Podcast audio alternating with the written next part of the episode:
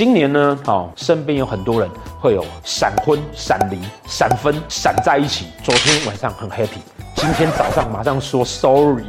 要在一起好了，至少先了解一下双方个性合不合。那斗数里面呢，会有一个简单的方法，可以先快速的知道说啊，这个人呢、跟我是否在价值观上面，在理念上面是相契合的。每一个人呢、哈，在命盘上面的十二宫，呃。